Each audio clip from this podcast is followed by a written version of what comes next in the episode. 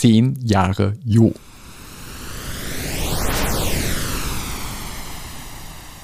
Hallo, hallo und herzlich willkommen zu Hansa Rauschen. An dieser Stelle frage ich eigentlich immer meinen Kollegen Florian oder eher mich, was liegt auf deinem Schreibtisch? Heute haben wir aber einen ganz besonderen Gast, nämlich unseren Verleger Jo Ländle. Und deswegen fragen wir jetzt einfach mal ihn. Hallo Jo, was Hallo, liegt auf deinem hallo. Schreibtisch? Es ist eine große Freude und Ehre, hier zu sein. Ich höre euch immer beim Sport ähm, und jetzt plötzlich selbst Gegenstand dieses Rauschens zu sein, ist äh, sehr kurios und lustig. Auf meinem Schreibtisch liegt allerhand. Schreibtische sind, groß und geduldig und jetzt habe ich eben gerade geschrieben eine Einladung an Buchhandelsauszubildende, weil wir alle zwei Jahre mit ein paar befreundeten Verlagen äh, uns für zweieinhalb Tage in ein Kloster in Kassel zurückziehen, um über das zu reden, was Verlage eigentlich machen. Und dieses Mal wollen wir das erste Mal Auszubildende dazu laden und da gab es ein kleines Briefchen zu formulieren. Solche Briefe sind eine gute Sache. Ich war auch schon mal dabei ähm, bei einem dieser Treffen des unabhängigen Buchhandels und der unabhängigen Verlage und fand das ganz toll. Und immer wieder geht es in Verlagen um solche Initiativen und was man überhaupt machen kann. Vielleicht hat die Geschichte, die wir in dieser Folge zehn Jahre Jo besprechen wollen, tatsächlich vor zehn Jahren mit ganz anderen Punkten angefangen. Da ging eine große Pressemeldung rum. Der Karl-Hanser Verlag in München hat den Namen des Mannes bekannt gegeben, der vom 1. Januar 2014 an die Geschicke des Hauses lenken soll. Es ist Jo Ländle, 44 Jahre alt und bisher Verlagschef von Dumont in Köln. Kannst du dich an diesen Moment noch erinnern, Jo? Wie war das, als plötzlich alle darüber sprachen und war das ein ganz großer Sprung oder war das, was ich lange vorbereitet hatte? Wie war das Gefühl damals vor genau zehn Jahren? Ja, äh, das war schon ein besonderer Moment in meinem Leben, auf jeden Fall. Äh, das ist ja, die Branche interessiert sich ja selber gerne für sich. Abseits unserer Branche interessiert sich niemand für uns mit gutem Recht. Insofern ist das alles eine sehr interne Aufregung natürlich gewesen, aber wir sind gut darin, uns intern äh, an uns selber zu erfreuen. Und dann sind solche Branchenmeldungen schon etwas, was irgendwie wahrgenommen wird. Und für mich selber war es natürlich eine große Sache, weil Hansa für mich immer, immer, seit ich mich lesend kenne oder mich lesend erlebe oder orientiere und dann irgendwann eben auch drauf schaue, was sind eigentlich Verlage, immer war Hansa so ein Bezugspunkt. Und da jetzt hinzuwechseln war groß. Damals gab es ja viel Lob und große Vorschusslorbeeren. Ijoma Mangold schrieb in der Zeit, ein schneller Denker, ein schlagfertiger Aphoristiker, ein sardonischer Menschendurchschauer, der ein höchst geeigneter Nachfolger von Michael Krüger sei.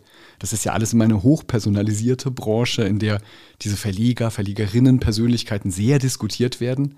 Damals vor zehn Jahren fand auf jeden Fall auch sowas statt wie so ein Generationenwechsel. Da gab es in einigen Häusern neue Verleger, Verlegerinnen. Da war richtig viel los. Wir springen gleich nochmal dahin zurück.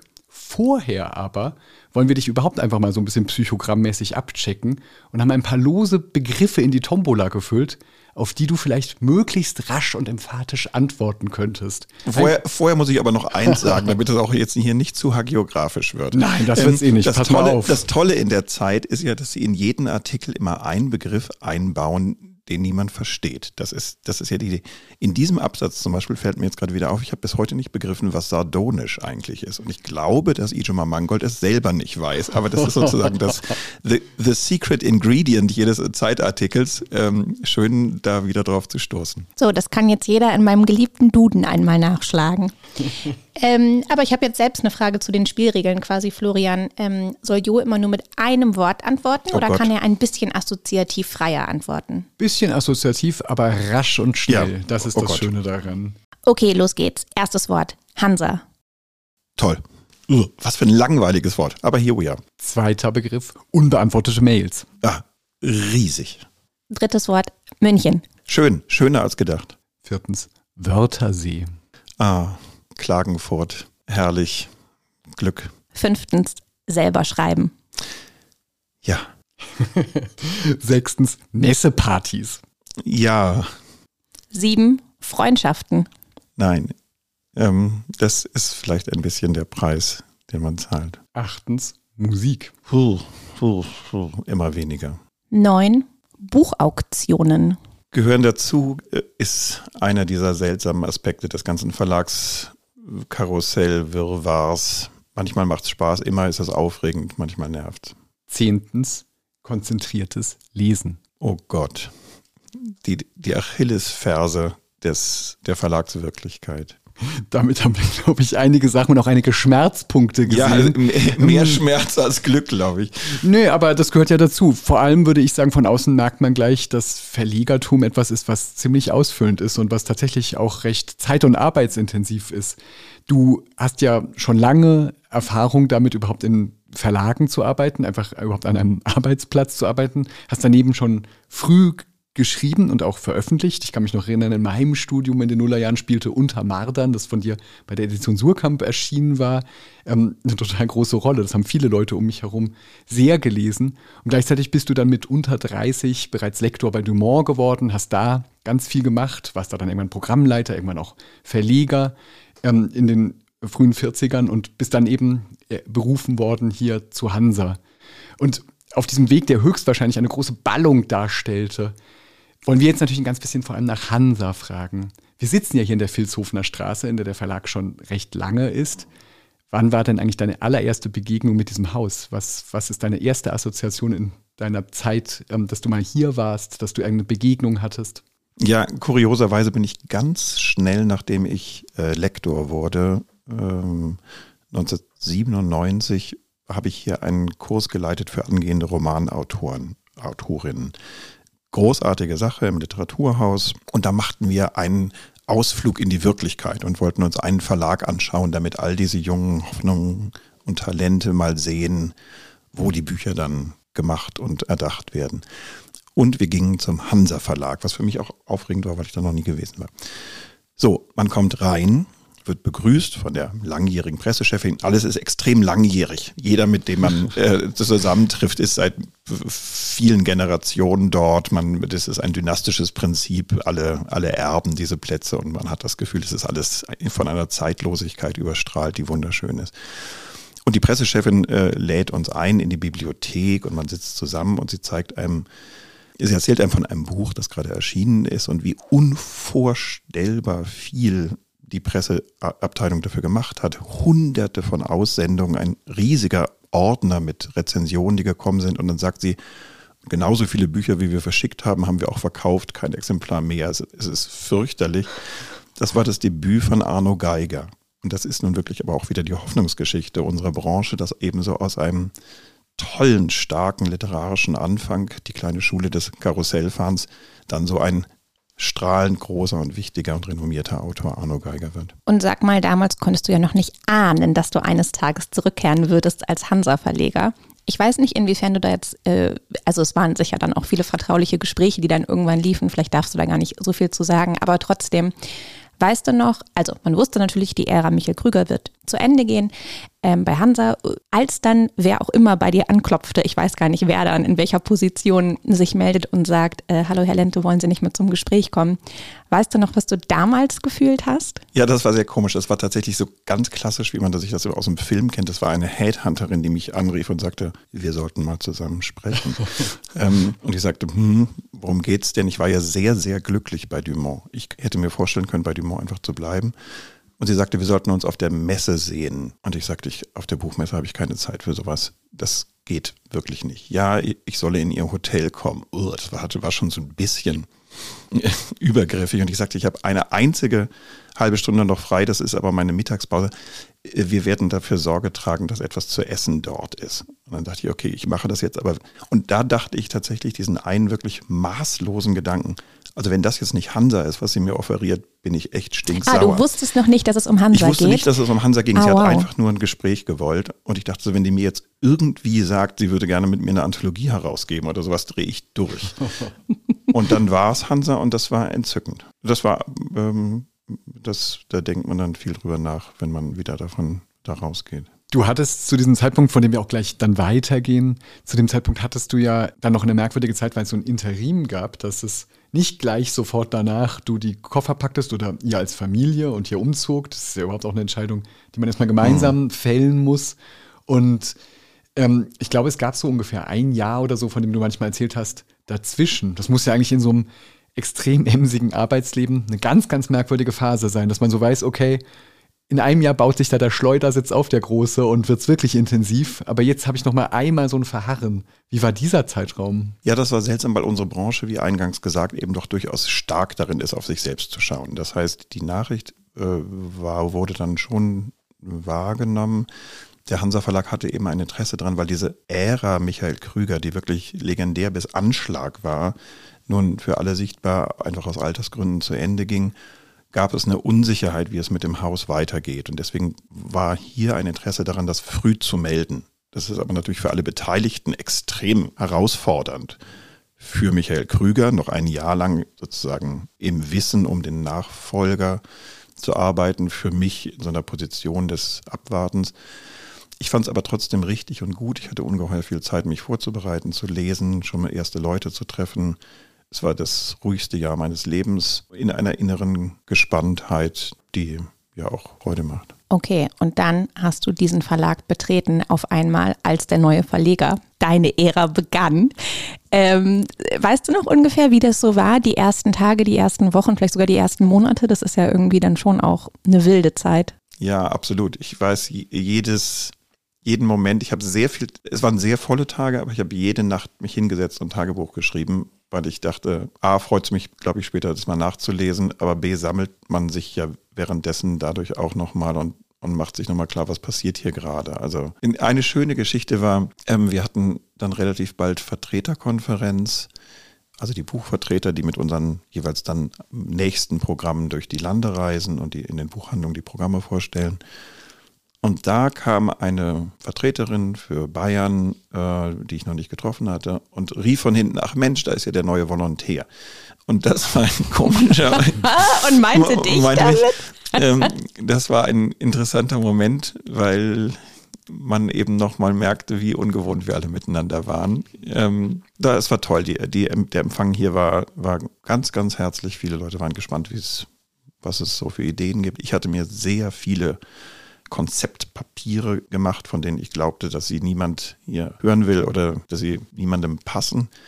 Dann stellte sich heraus, es hatte hier in der letzten Zeit vor dem Wechsel auch eine interne Gruppe gegeben, die sich mit Zukunftsfragen beschäftigte, die sich ein bisschen konspirativ traf und wo eben auch Gedanken und Wünsche und Pläne gemacht wurden. Und dann haben wir diese jeweiligen Überlegungen nebeneinander gestellt und sie deckten sich praktisch wortgleich. Und das war ganz, ganz erfreulich zu merken, dass, dass es eben doch auch im Haus ähnliche Ideen gab, in welche Richtung man weiterarbeiten könnte. Diese Zeit vor zehn Jahren, wenn man auch heute darüber nachliest und ein bisschen rumgoogelt, was es da so gab, war überhaupt eine, glaube ich, in der Verlagsbranche sehr viel so grundsätzlich strategisch gedacht wurde, wozu überhaupt ähm, Bücher machen, wie Verlage machen.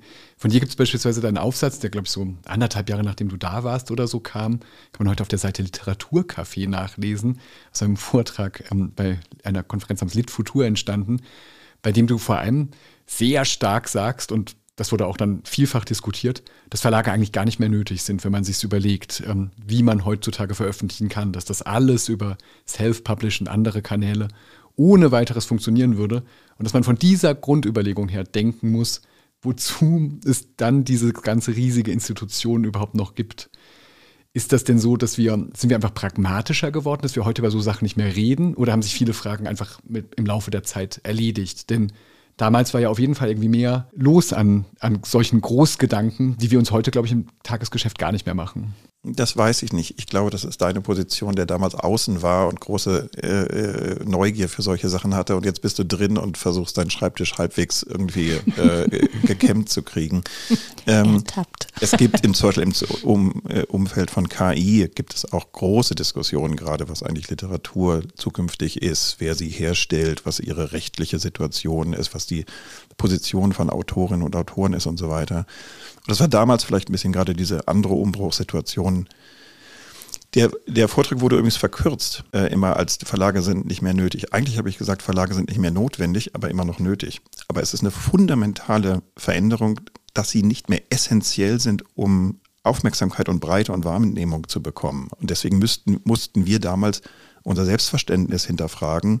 Vorher war klar, wenn irgendjemand gehört werden will, braucht er entweder bei Zeitungen oder bei Büchern Verlage. Beides ist eben heute nicht mehr nötig und daraus entsteht eine neue Identität von den Beteiligten. Und wenn du jetzt zurückdenkst an die Konzeptpapiere und die Innovationsgruppe damals und was ihr euch so überlegt habt, würdest du sagen, einiges davon habt ihr tatsächlich umgesetzt oder es kommt dann doch immer alles ganz anders? Also Papiere schön und gut, aber wenn man dann erstmal drin ist, läuft die Sache eh auf einmal in ganz anderen Bahnen, unplanbar auf eine Art?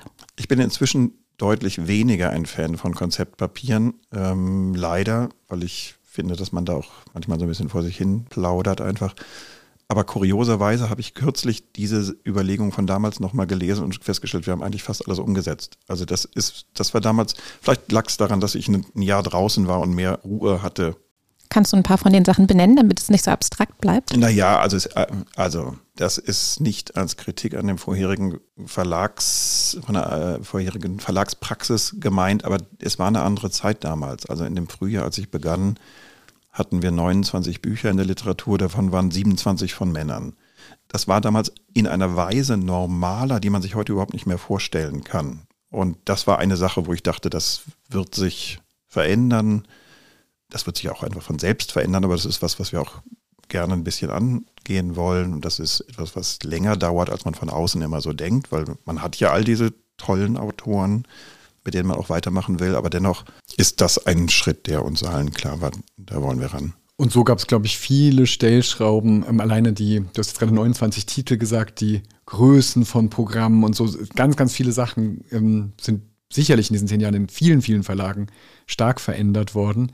Dieser Übergang von dieser Zeit, man sagt dann ja auch immer so, äh, Michael Krüger oder ein paar andere ähm, Genossen werden ja immer auch so als die großen Verleger einer bestimmten Zeit ähm, zitiert und so weiter. Sind die letzten zehn Jahre denn so, hat die Branche insgesamt weniger Selbstvertrauen und Gewissheit, wie man es überhaupt zu machen hat und so weiter?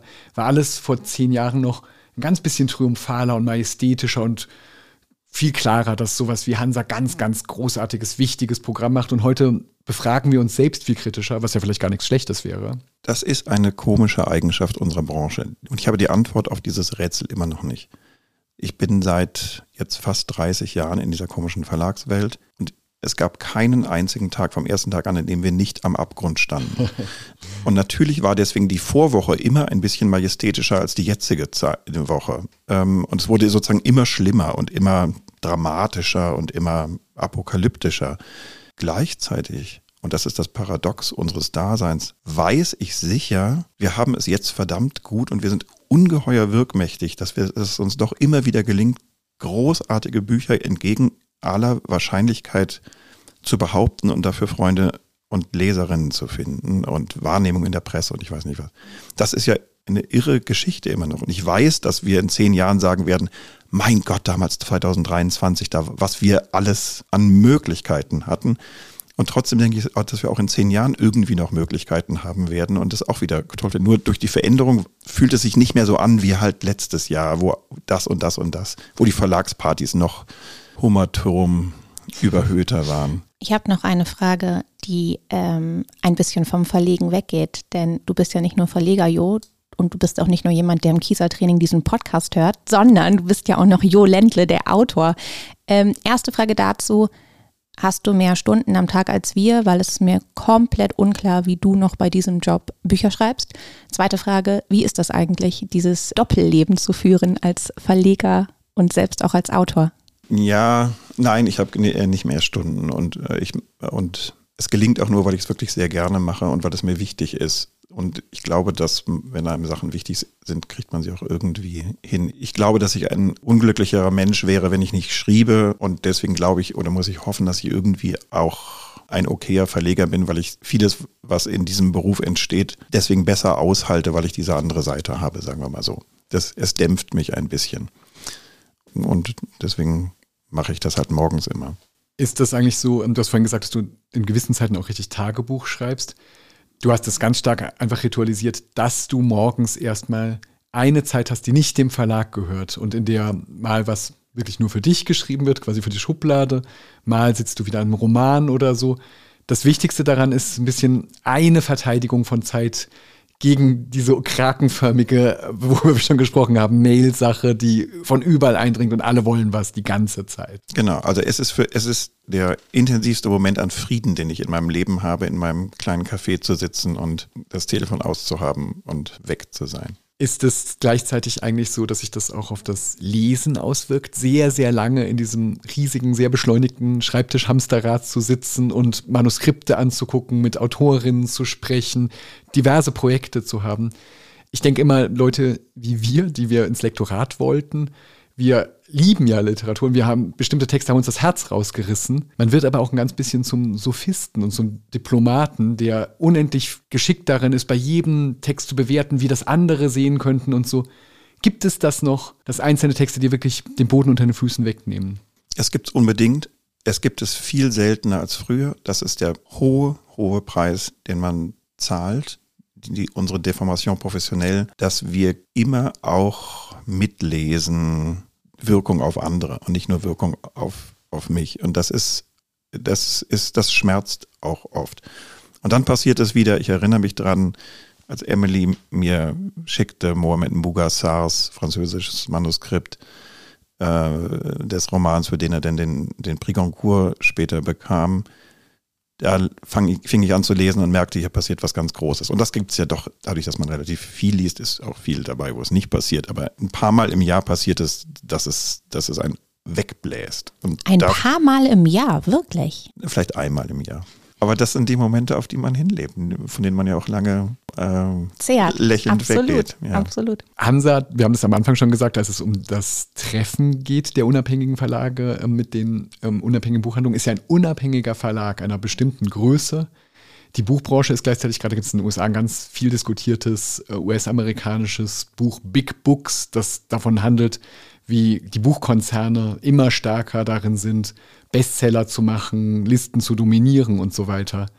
Glaubst du eigentlich, solche Verlage wie Hansa, überhaupt diese Größe und so weiter, sind ganz langfristig manövrierfähig oder gibt es schon eine große Entwicklung der Konzentration von tollen Büchern, die aber mit unendlich großer Marktmacht rausgeknallert werden? Da kommt eben genau der Punkt zum Tragen, von dem wir vorhin sprachen, sind Verlage noch nötig. Das ist genau das, was Verlage tun überhaupt. Die Leute denken ja, wenn man auf Partys redet, man arbeitet im Verlag, sagen die, denken die immer, man sei so eine Art Korrektor, der irgendwie nochmal einmal Kommas überprüft äh, und dann mehr oder weniger in der Druckerei steht oder so. Also so diese Kombination aus Korrektor und Druckerei, das ist das Handgreiflichste, was man sich vorstellen kann in der Verlagsarbeit.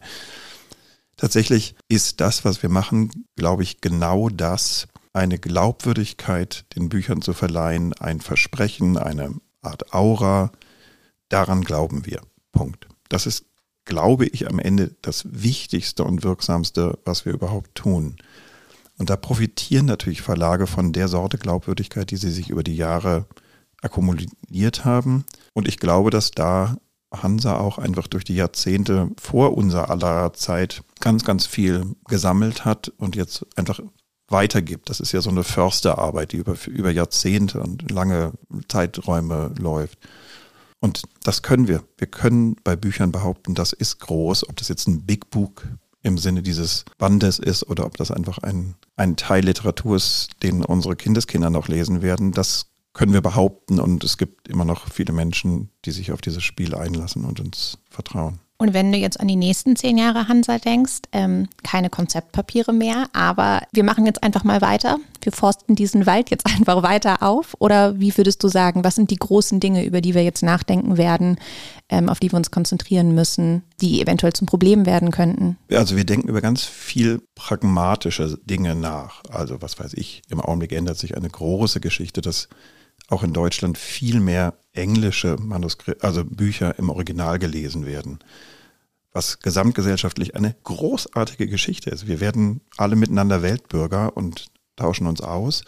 Ähm, der lange Arm des Harry Potter schlägt dazu.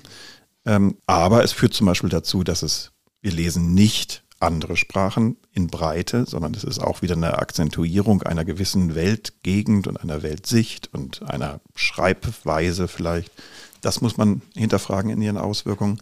Und es verändert natürlich das Verlagsgeschäft fundamental. Ähm, also der holländische Buchmarkt ist praktisch kaputt, der skandinavische auch, weil da einfach die Übersetzung sich nicht mehr lohnt. Solche Sachen gibt es.